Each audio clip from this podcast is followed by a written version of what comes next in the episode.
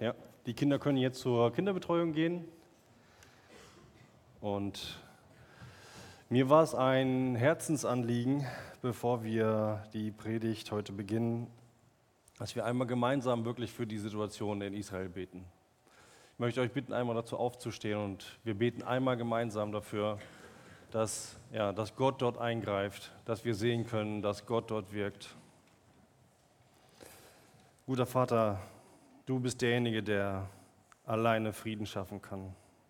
Du bist derjenige, der alleine die Macht und die Gewalt hat, einzugreifen. Die Menschen werden diesen Frieden dort nicht aus eigener Kraft hinbekommen. Und wir wollen dich bitten, Herr, dass du dein Volk segnest, dass du es bewahrst. Und dich für Israel ganz speziell bitten, dass du die Menschen in diesem Land bewahrst, dass du sie behütest, dass du deine Hand über sie hältst und dass die ganze Welt sehen soll, dass das dein Volk ist, über das du deine Hand hältst. Darum bitten wir in Jesu Namen. Amen.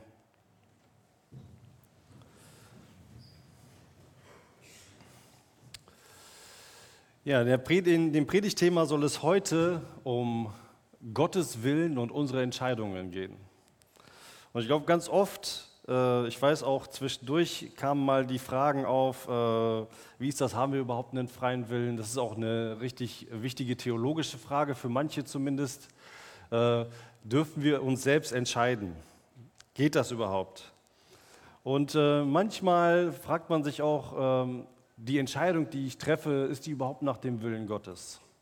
Ist das, was ich jetzt äh, an Weichen für mein Leben stelle, das, was Gott überhaupt für mich möchte, was er für mich geplant hat? Ich muss ehrlich sagen, ähm, am Anfang, als ich die Ausbildung zum Altenpfleger gemacht habe, da habe ich überhaupt nicht verstanden, äh, ob das Gottes Wille ist. Weil ich habe mich nur darüber geärgert. Ich hatte ein halbes Jahr lang immer Uringeruch in der Nase. Und den habe ich nicht wegbekommen. Ich weiß nicht, egal wo ich war, alles hat nach Urin gerochen. Und irgendwann so mit der Zeit wurde es dann weniger. Ich äh, bin dann, habe mich davon ja, erholt sozusagen, von dem ersten Schock. Und jetzt so nach einigen Jahren muss ich wirklich sagen, ich bin äh, hundertprozentig davon überzeugt, dass Gott das unbedingt wollte. Und äh, das merkt man immer wieder an Situationen, wo äh, man einfach merkt, dass man Gottes Willen oder sein Wort auch weitergeben kann.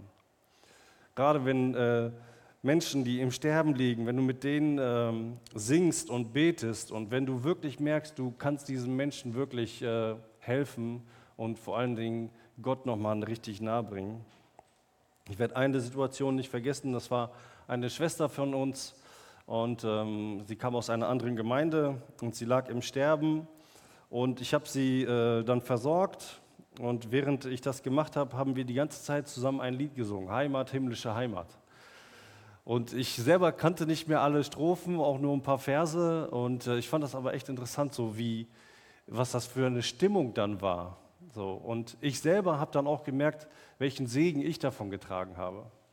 Und das ist einfach wunderbar zu sehen, wie Gott etwas tut, was wir vielleicht am Anfang nicht verstehen können, wo wir seinen Willen nicht verstehen können und im Nachhinein dann merken, ja, es war alles richtig, was Gott gemacht hat. Ich möchte die Predigt mit einer kleinen Geschichte beginnen. In einer Stadt im Orient, es war sehr heiß, da ging ein Vater mit einem Esel und seinem Jungen.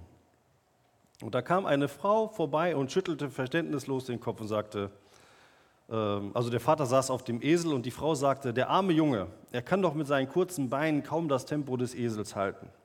Wie kann ein Vater nur so herzlos sein, faul auf dem Esel sitzen, während sein Junge voll, äh, voll laufen muss und ganz erschöpft ist? Der Vater schämte sich, als er diese Worte hörte. Er stieg ab und setzte seinen Sohn auf den Esel. Bald darauf kam ein älterer Mann des Weges, als er die Reisenden sah, rief er verärgert, so eine Unverschämtheit. Da sitzt der Bengel auf dem Esel, während sein armer alter Vater daneben herläuft. Das schmerzte den Jungen, der seinen Vater liebte, und er bat ihn sofort, sich hinter ihn auf den Esel zu setzen. Als nächstes kam ein Wanderer vorbei und entrüstete sich. Hat man sowas schon gesehen? Was für eine Tierquälerei. Der Rücken des armen Esels hängt schon völlig durch und die beiden Faulpelze ruhen sich auf ihm aus. Auch diese Worte trafen die beiden sehr. Und so stiegen Vater und Sohn vom Esel herunter, nahmen das Tier in die Mitte, gingen rechts und links daneben her. Es dauerte nicht lange, da machte sich ein Fremder über sie lustig.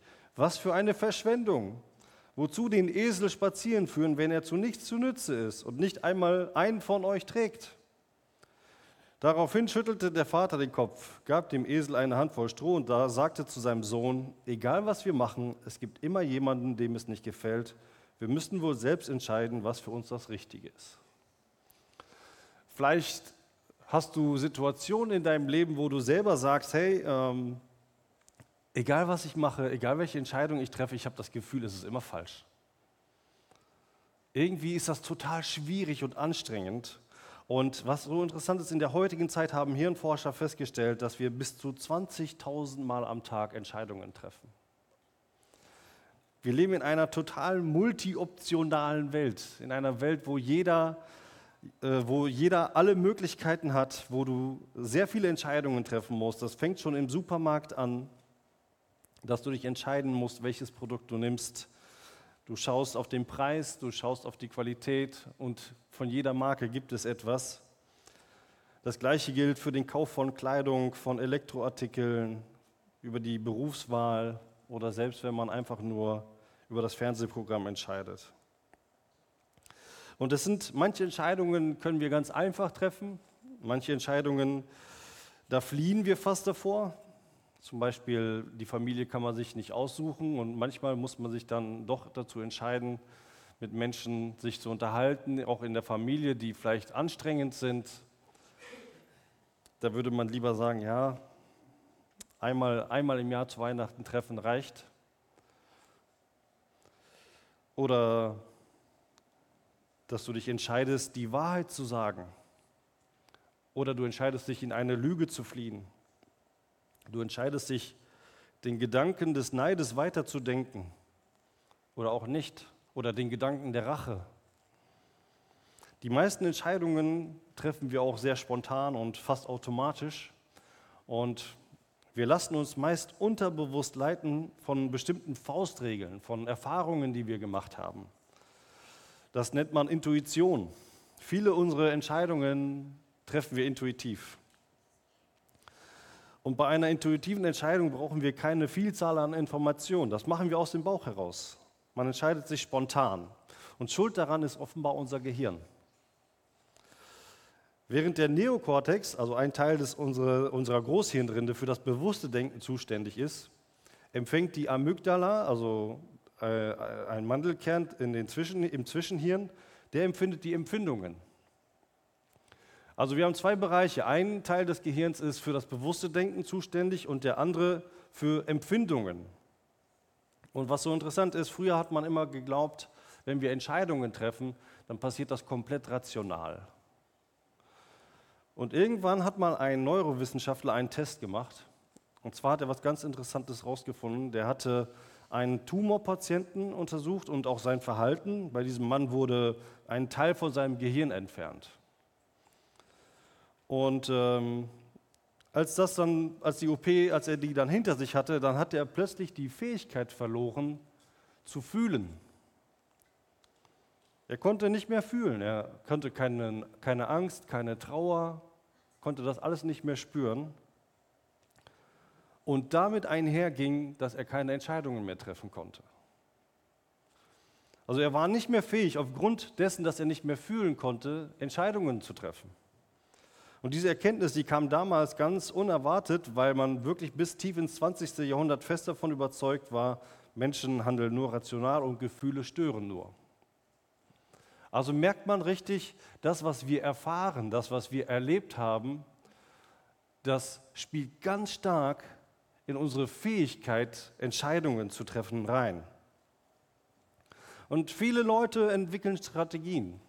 Manche sagen, ich entscheide mich für das, was ich kenne. Ja? Wenn zum Beispiel mein Sohn sagt, mein Vater war Altenpfleger, ich war ein paar Mal mit auf Arbeit, ich werde auch Altenpfleger. Oder du bist in einem Umfeld von Menschen, die alle Lehramt studiert haben. Die Wahrscheinlichkeit ist hoch, dass du vielleicht auch auf dieselbe Idee kommst und du denkst, es war deine. Manche entscheiden sich für immer den einfachsten Weg. Ja? Vermeide Konflikte. Nimm das, wo du am leichtesten durchs Leben kommst. Andere machen es sich auch ganz einfach. Sie sagen einfach, ich folge dem Rat anderer. Das wird schon richtig sein. Das, was andere mir sagen, das, was mein Pastor mir sagt, das, was der Prediger von vorne sagt, das wird schon stimmen. Und andere, die ganz pragmatisch sind, entscheiden sich für das, was den meisten Nutzen bringt. Können wir uns überhaupt frei entscheiden, ja oder nein? Wir kommen gleich zu einem ganz interessanten Bibeltext, einmal im Alten Testament und einmal im Neuen Testament. Und dort dröselt Paulus das noch einmal so richtig schön auf, wie wir unsere Entscheidungen treffen können. Denn jeder, der das Vaterunser einmal auswendig gelernt hat, der weiß, dass wir beten, unser Vater im Himmel, geheiligt werde dein Name, dein Reich komme, dein Wille geschehe. Das heißt, als Christ sagst du immer wieder, wenn du dieses Gebet sprichst, ich unterordne mich dem Willen Gottes. Und da kommt schon die nächste Herausforderung, woher kenne ich denn den Willen Gottes? Wie finde ich das heraus? Das ist eine Frage, an der viele Christen auch immer wieder verzweifeln, weil sie so gerne hätten, dass bei jeder Entscheidung, die sie treffen, eine Taube vom Himmel fliegt mit einer Nachricht am Fuß und genau sagt, das ist das Wort Gottes für deine Situation, jetzt trifft diese Entscheidung. Das ist das, was so viele Christen sich wünschen, was aber häufig nicht passiert.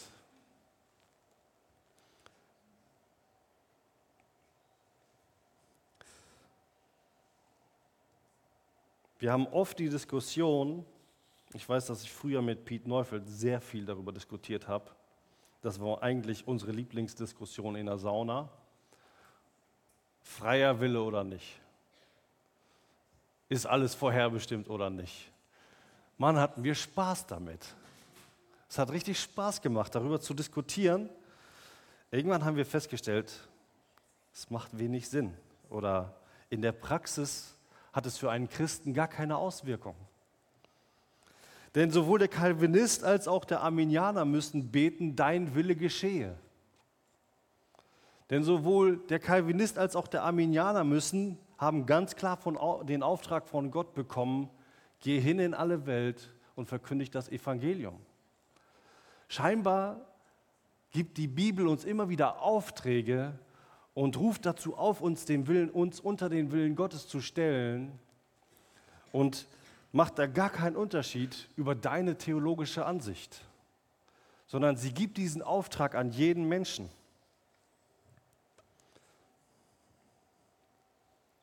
Und je länger du Christ bist und je mehr du dich darin übst, auf Gottes meist leise Stimme zu hören, desto häufiger bekommst du eine Ahnung, welche Entscheidung im Gottes Sinne ist, welche Richtung du einschlagen sollst, was wir tun und was wir lassen sollen. Wenn du jetzt zum Beispiel, es laufen die letzten Sekunden bei eBay und ich bin auch einer von diesen Spezialisten, ich warte immer bis fünf Sekunden vorher und dann gebe ich mein Gebot erst ab und hoffe, dass keiner so schlau war wie ich. Und Jetzt stell dir vor, es ist soweit, ne, das Gebot läuft und du betest. Die letzten Sekunden laufen und du betest zu Gott, soll ich diesen Porsche für 150.000 Euro kaufen oder nicht? Dann hoffe ich, dass du vorher gebetet hast, dein Wille geschehe, Herr. Wenn du vor einer wichtigen Entscheidung im Leben stehst, dann betest du, zeig mir und du hoffst auf eine Postkarte. Und viele beten darum, dass sie den richtigen Lebenspartner bekommen, die richtige Ausbildung finden. Und Gott lässt uns in vielem aber die Wahl. Er gibt uns Rahmenbedingungen, er gibt uns immer wieder Prinzipien mit, auf die ich gleich eingehen werde. Aber er möchte, dass wir die Entscheidung treffen und dass wir selber als reife Christen rausfinden, was der Wille Gottes ist dass wir ein Mensch werden, der von Jesus durchdrungen ist. und mit diesem Ziel auf diese Richtung hin entscheiden. Josua, er war der Nachfolger von Mose, der Israel aus der ägyptischen Sklaverei befreit hatte. Und sie waren lange in der Wüste umhergezogen, Mose, Josua und das Volk Israel. Und nun nach dem Tod von Mose sollte Josua die Führung übernehmen. Und er sollte das Land, das Volk Israel in das äh, gelobte Land Kana anbringen. Und vor dieser entscheidenden Phase versammelt Josua seine, seine Leute noch einmal und spricht, ihr müsst jetzt eine Vorentscheidung treffen. Und diese Vorentscheidung wird sich auf alles auswirken, auf Tag und Nacht, auf jede Beziehung bei euch, auf jedes Ja und auf jedes Nein. Ihr müsst entscheiden, wem ihr vertrauen wollt. Und das sagt er in folgenden, das sind folgende Worte, Josua 24, 14. So fürchtet nun den Herrn und dient ihm treulich und rechtschaffen. Und lasst fahren die Götter, denen eure Väter gedient haben, jenseits des Euphratstroms und in Ägypten. Und dient dem Herrn. Gefällt es euch aber nicht, dem Herrn zu dienen, so wählt euch heute, wem ihr dienen wollt ich aber und mein Haus wollen dem Herrn dienen. Er ruft das Volk zu einer Entscheidung auf. Er ruft sie dazu auf, Gott zu vertrauen. Er ruft sie dazu auf, mit ihm dieses Land einzunehmen. Und wer die Geschichte Israels kennt, der weiß, dass es immer wieder Hürden gab, dass sie immer wieder Probleme hatten, sich dafür zu entscheiden, Gott zu vertrauen. Sie schicken Kundschafter in das Land und sie stellen fest, da sind Riesenburgen, da sind Riesensoldaten, im wahrsten Sinne des Wortes, die sind alle im Kopf größer als wir. Die haben befestigte Mauern, wie sollen wir das einnehmen? Und hier sehen wir trotzdem, Josua kennt diese Infos genauso wie das Volk er ruft sie dazu auf, wem wollt ihr dienen? Und er sagt, ich und mein Haus, ich und meine ganze Familie, wir entscheiden uns dafür, Gott zu dienen. Das bedeutet im wahrsten Sinn des Wortes, ihm zu vertrauen. Entscheidest du dich jeden Tag von neuem, Gott zu vertrauen? Wir haben jeden Tag in unserem Leben Herausforderungen. Wir haben jeden Tag in unserem Leben Situationen, sei es der Arbeitsplatz, sei es die Schule, der eine wird sagen, Mist, morgen ist schon wieder Montag. Und genau für dich ist dieses Wort heute. Dass du weißt, dass du Gott vertrauen darfst und dass du mit dieser Aussage in den Tag startest und sagst, ich will dem Herrn dienen. Das bedeutet, ich will ihm auch vertrauen und ich will darauf bauen, dass er derjenige ist, der mich durchbringt. Paulus schreibt in 2. Korinther 6, 14, zieht nicht unter fremdem Joch mit den Ungläubigen, denn was hat Gerechtigkeit zu schaffen mit Gesetzlosigkeit? Was hat Licht für Gemeinschaft mit der Finsternis? Wie stimmt Christus überein mit Belial? Oder was für ein Teil hat der Gläubige mit dem Ungläubigen? Was hat der Tempel Gottes gemein mit den Götzen? Wir aber sind der Tempel des lebendigen Gottes. Wie denn Gott sprach, ich will unter ihnen wohnen und wandeln und will ihr Gott sein und sie sollen mein Volk sein. Ich glaube, jeder weiß, was ein Joch ist. Zumindest äh, in der Antike war so ein Joch ein, ein Zuggeschirr, mit dem zwei Tiere vor einen Wagen oder vor einem Flug gespannt wurden. Und das bestand aus so einem dicken Holzbalken und die waren da drin sozusagen drin festgebunden. Und sind dann sozusagen so über die Felder gepflügt. Und hier schreibt Paulus von einem fremden Joch. Er schreibt nicht erstmal darüber, dass er sagt, ja, äh, ihr seid mit, unter einem fremden Joch mit den Ungläubigen. Das ist noch nicht mal das, was er hier so hervorhebt, dieses Joch mit den Ungläubigen, sondern er schreibt ein fremdes Joch. Hier geht es um ein fremdes Joch. Es geht nicht darum, keine gemeinsame Sache mit Nichtchristen zu machen, mit denen du ständig auf der Arbeit oder in der Schule bist. Du kannst ja auch nicht, wenn der Lehrer jetzt eine Gruppenarbeit aufgibt äh, und du bist in einer Gruppe mit Nichtchristen, dann kannst du ja auch nicht sagen, hey Leute, mit euch Ungläubigen will ich jetzt mal gar nichts zu tun haben. Ich glaube nicht, dass das der Sinn dieses Verses ist. Ein Joch führte damals die Tiere. Es sorgte dafür, dass sie gemeinsam einen Auftrag erledigten, nämlich das Feld zu pflügen. Und Jesus nimmt dieses Bild als Beispiel und sagt in Matthäus 11, 28, Kommt her zu mir alle, die ihr mühselig und beladen seid, ich will euch erquicken. Nehmt auf euch mein Joch und lernt von mir, denn ich bin sanftmütig und von Herzen demütig, so werdet ihr Ruhe finden für eure Seelen, und jetzt kommt's, denn mein Joch ist sanft und meine Last ist leicht. Ich glaube, wenn Paulus hier davon spricht, unter ein fremdes Joch zu gehen, dann heißt das, dass man sich unter eine fremde Herrschaft begibt. Und das schreibt er zu Christen. Er schreibt den Christen in Korinth hier, dass sie sich nicht unter fremde Herrschaft begeben sollen dass sie sich geistlich nicht unterjochen lassen sollen. So wie es sowieso schon die Ungläubigen, die Jesus nicht kennen, tun. Die sind sowieso schon unter dieser Last dieses Jochs und werden getrieben. Warum tust du das auch? Warum machst du das Gleiche wie die Menschen um dich herum? Warum stellst du dich als Kind Gottes in den Dienst eines fremden Herrn?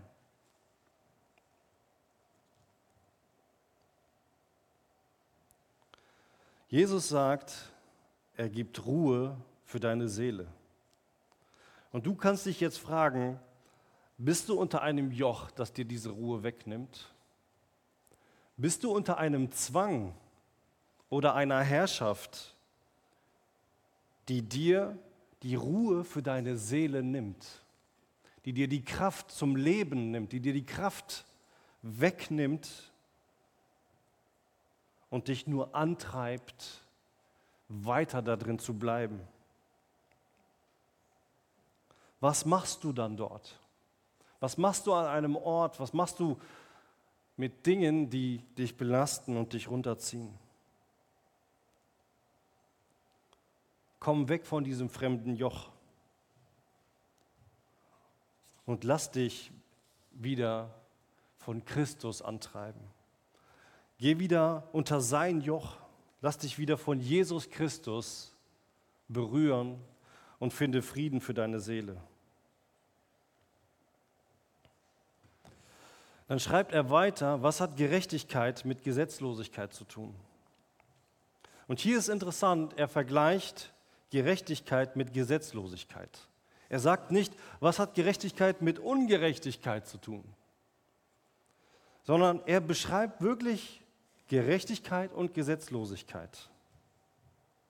Denn dort, wo Gerechtigkeit herrscht, gibt es automatisch auch Struktur und Ordnung. Niemand läuft durch die Straße und plündert die Läden. Warum? Weil sich niemand ungerecht behandelt fühlt. Was geschieht, wenn du merkst, hey, die Regierung, sogar die Polizei, die unterdrückt mich, die nehmen mir alles ab, was ihnen nicht zusteht,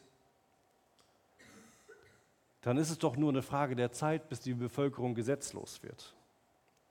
Dann ist es doch nur eine Frage der Zeit, wenn eine Regierung dich unterdrückt und nicht, und nicht gerecht regiert, dass du dann irgendwann selbst für dein Recht kämpfst und dann bricht Chaos und Anarchie aus. Gott möchte, dass du dich jeden Tag entscheidest, gerecht zu sein.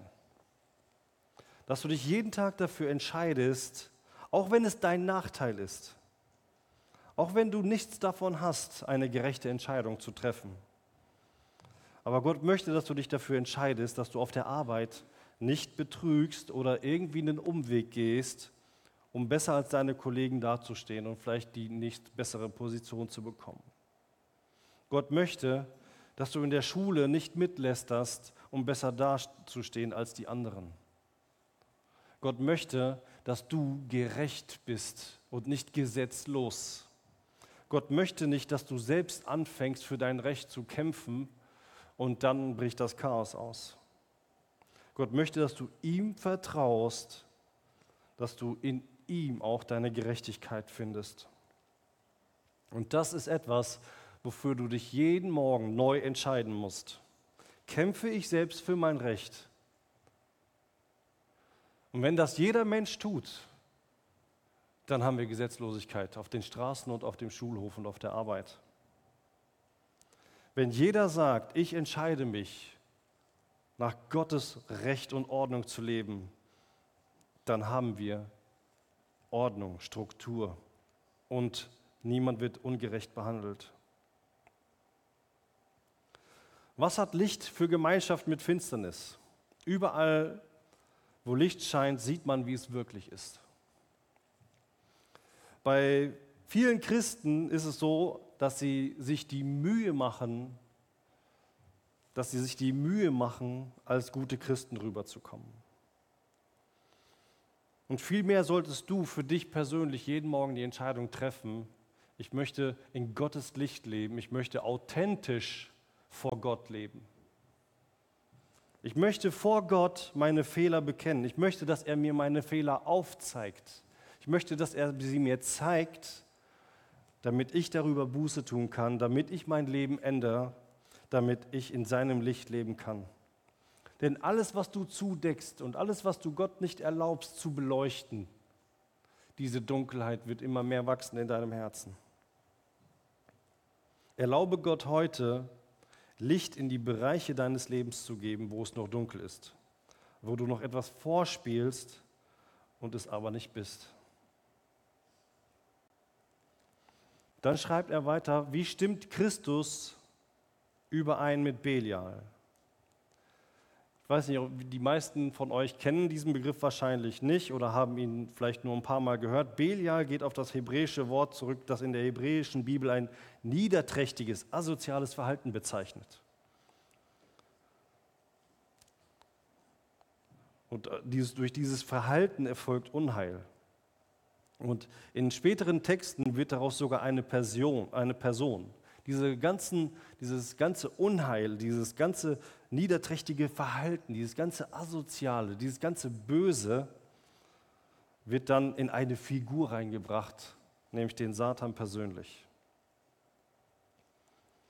Und er gilt als der Gegenspieler Gottes, auch als ein Verführer der Frommen und Gerechten. Er möchte die Grundlagen des zwischenmenschlichen Zusammenlebens zerstören, nicht nur bei Christen, sondern bei allen Menschen. Und er möchte die Beziehung der Christen zu Gott zerstören. Und hier sagt er, wie stimmt Christus überein mit dem Belial? Also das Gegenteil von allem, was Christus ist. Wenn du dich heute umschaust, wenn du dir die Medien anschaust, wenn du in dein Umfeld schaust, wie viel Belial siehst du dort?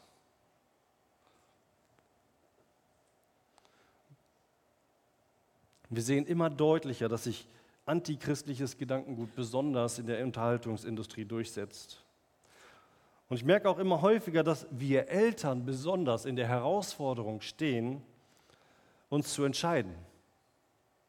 Unser Kind kommt von der Schule und sagt, alle Kinder schauen die und die Serie oder alle Kinder spielen das und das Spiel.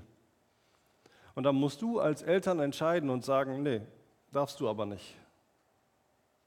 Gibt's nicht. Das Geschrei ist dann erstmal groß, aber die Entscheidung musst du als Elternteil treffen. Will ich, dass mein Kind einen Kinderfilm sieht, in dem das ganze LGBTQ-Thema als ganz natürlich und positiv dargestellt wird? Will ich, dass mein Kind Computerspiele spielt, wo es um Zauberei und krasser Gewaltdarstellung geht? Wir sehen, dass die Medien durchdrungen sind von Belial, Pornografie, die Aufhebung der Geschlechterordnung, wie Gott sie sich gedacht hat. Und vieles ist auch ganz subtil. Wenn du dir die ganzen Serien anschaust, die auf Netflix oder sonst wo veröffentlicht werden, wie viele Serien kennst du? Und da möchte ich bitte einmal jeden, jeder, der so eine Serie kennt, bitte einmal die Hand heben. Das möchte ich gerne wissen, welche Serie das ist. Und zwar, wie viele Serien kennst du, wo die Ehe, wie Gott sie sich gedacht hat, in einem positiven Licht dargestellt wird?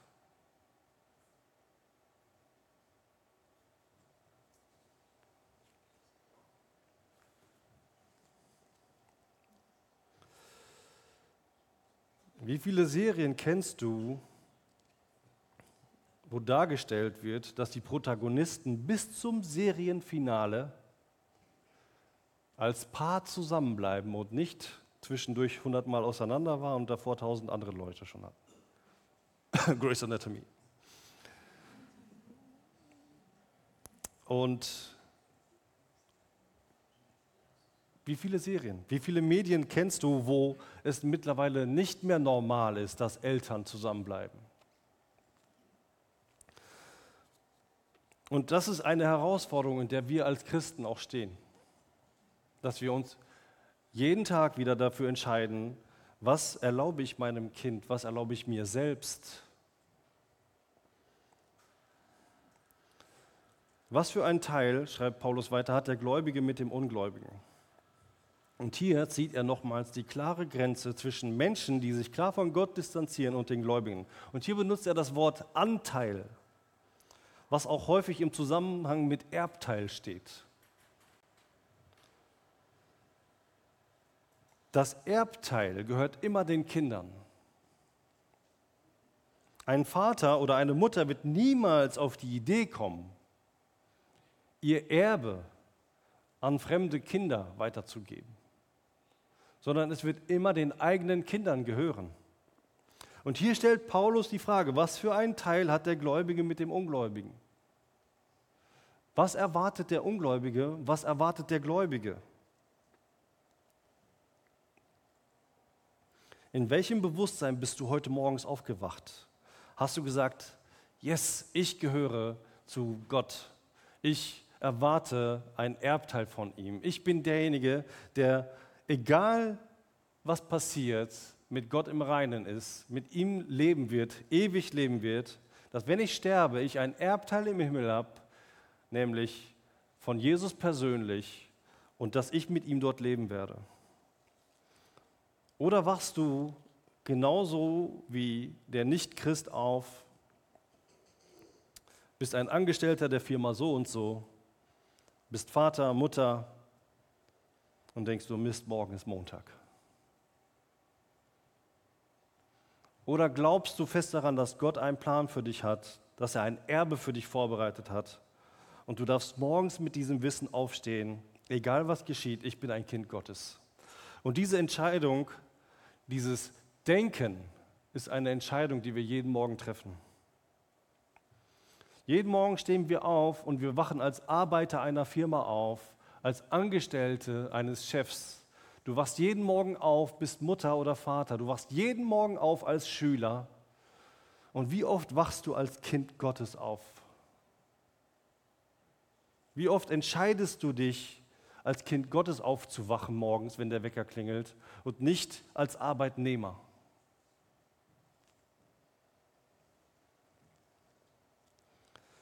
Und Paulus stellt die nächste Frage, was hat der Tempel Gottes gemein mit den Götzen? Wir aber sind der Tempel des lebendigen Gottes. Wie denn Gott sprach, ich will unter ihnen wohnen und wandeln und will ihr Gott sein und sie sollen mein Volk sein. Interessant ist hier, dass Paulus diesem Vers eine Frage stellt und sie auch gleich selber wieder beantwortet. Was hat der Tempel mit Götzen, also mit falschen Göttern zu tun? Nichts. Denn du als Christ bist ja selbst dieser Tempel Gottes. Und Gott wohnt durch den Heiligen Geist in dir. Aber Moment mal, warum stellt Paulus dann diese Frage? Er schreibt das ja an Christen, an Menschen, die den Heiligen Geist haben. Ist es möglich, dass der Heilige Geist in dir lebt und du trotzdem falsche Götter in dir drin hast, dass du mit das falsche Götter zusammen mit dem Heiligen Geist in dir leben? Das hört sich jetzt erstmal richtig creepy an. Ich meine, sag mal zu jemandem, Sag mal, sind in dir falsche Götter? Das hört sich erstmal total komisch an. Die werden dich einweisen lassen. Aber hier meint das Paulus auf eine wirklich ganz geistliche Art und Weise.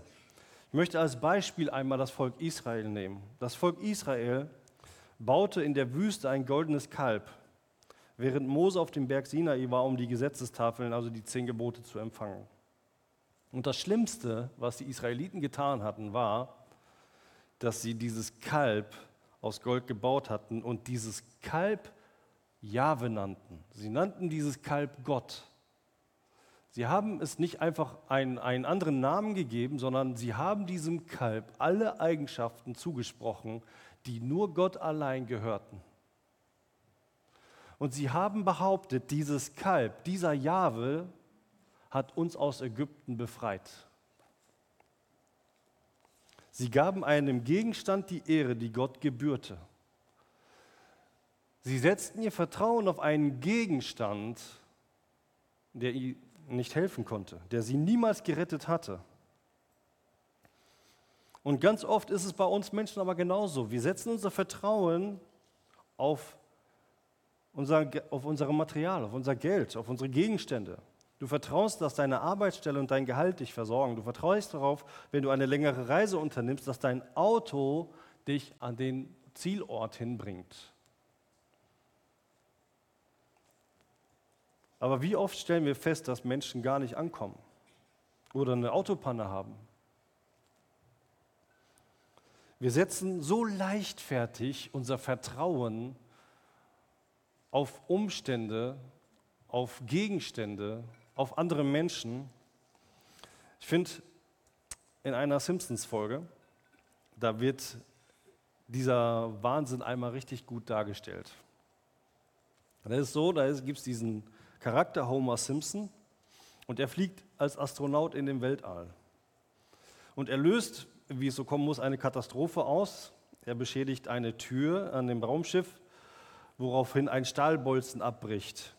So, und als er sich gegen die wütenden Astronauten wehrt und zum Schlag ausholt, verklemmt sich dieser Bolzen an der von Homer beschädigten Tür und die Tür ist wieder geschlossen. Also das Raumschiff ist gerettet, die Menschen können wieder ähm, zur Erde zurückfahren. Und obwohl es Homers Idee war, damit die Tür zu verriegeln, um den Eintritt in die Erdatmosphäre zu wagen, sie kommen auf die Erde zurück und nicht der nicht der Retter, nicht derjenige, der auf die Idee gekommen ist, diesen Bolzen ähm, in die Tür zu, zu rammen, wird geehrt, sondern der Bolzen.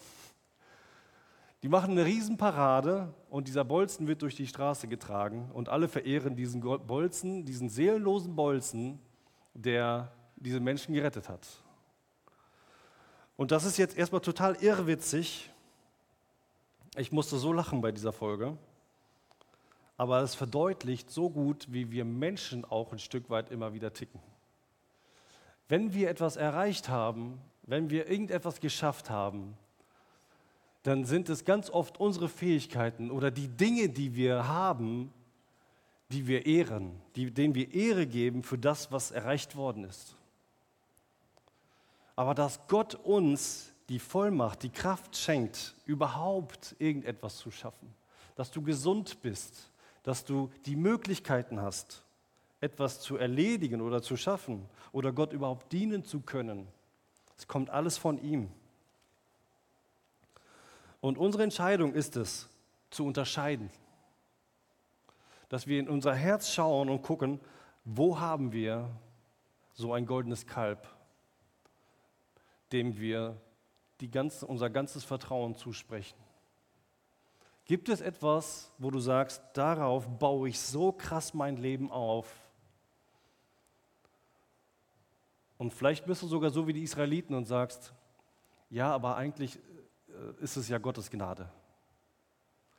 Also die Israeliten hatten dem Kalb den Namen Jahwe gegeben. Und vielleicht hast du auch Gegenstände oder Dinge in deinem Leben, wo du sagst, ja, ja, das macht alles Gott. Aber in Wirklichkeit ist es einfach nur ein seelenloser Bolzen. Viele Entscheidungen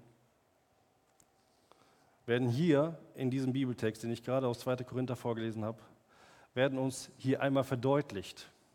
Es wird uns nochmal gezeigt, welche Prinzipien Gott aufstellt. Paulus stellt hier immer wieder die Frage, was mache ich oder was mache ich nicht bei dieser Gegenüberstellung. Er stellt einfach nur die Dinge der Welt und die Dinge des Glaubens gegenüber. Und es ist unsere Entscheidung zu sagen, okay, wofür wähle ich? Was, was, wofür entscheide ich mich? Was wähle ich? bei der Partnerwahl, bei einem Zusammenschluss mit einer Firma, die nachweislich betrügt, Haus bauen lassen von einer Firma, die vieles schwarz macht, mit Freunden abhängen, die kein guter Einfluss sind, Drogen, Verhalten. Manchmal sind es auch Gemeinden, die auf einem falschen Weg sind, weil sie nicht für sich eine ehrliche, authentische Meinung oder Entscheidungsfindung finden, sondern sie sagen, wir haben es schon immer so gemacht und sie sind fest davon überzeugt, dass sie den Willen Gottes erfüllen. Sie kennen einen Gott, der ihnen in die Wiege gelegt wurde. Sie leben ein Christenleben, das sie noch nie hinterfragt haben. Sie leben in der festen Gewissheit, dass wenn sie nur so weitermachen, alles Paletti ist. Aber Gott möchte, dass du dich selbst immer wieder hinterfragst, dass du in sein Licht gehst und dass du dich jeden Tag neu dafür entscheidest, zu sagen, Gott, ich möchte authentisch sein, ich möchte ehrlich vor dir sein, ich möchte mich jeden Tag dafür entscheiden, eine gerechte Entscheidung zu treffen in meinem Alltag. Ich möchte mich jeden Tag dafür entscheiden, als Kind Gottes aufzustehen. Ich möchte mich jeden Tag dafür entscheiden, deinen Willen zu folgen. Und ich weiß, dass das vielleicht jetzt manche jetzt enttäuscht sein werden von dieser Predigt, dass manche vielleicht sagen werden, ja, ich hätte mir aber trotzdem gerne eine ganz klare Anleitung gewünscht. Am besten mit einer Tabelle, so einer Excel-Tabelle, da genau drauf steht, so und so musst du handeln, dann kennst du den Willen Gottes. Das gibt uns die Bibel leider nicht. Und vielleicht auch zum Glück nicht. Denn Gott möchte, dass wir in einer Beziehung mit ihm leben. Und je mehr du Gott kennst, je mehr du dich, so wie hier in 2. Korinther 6 steht, immer mehr damit beschäftigst, dass du dich morgens schon vom ersten Tag an dafür entscheidest, wofür du sein möchtest, dann wirst du den Willen Gottes auch in deinem Alltag erkennen und das verspreche ich dir. Amen.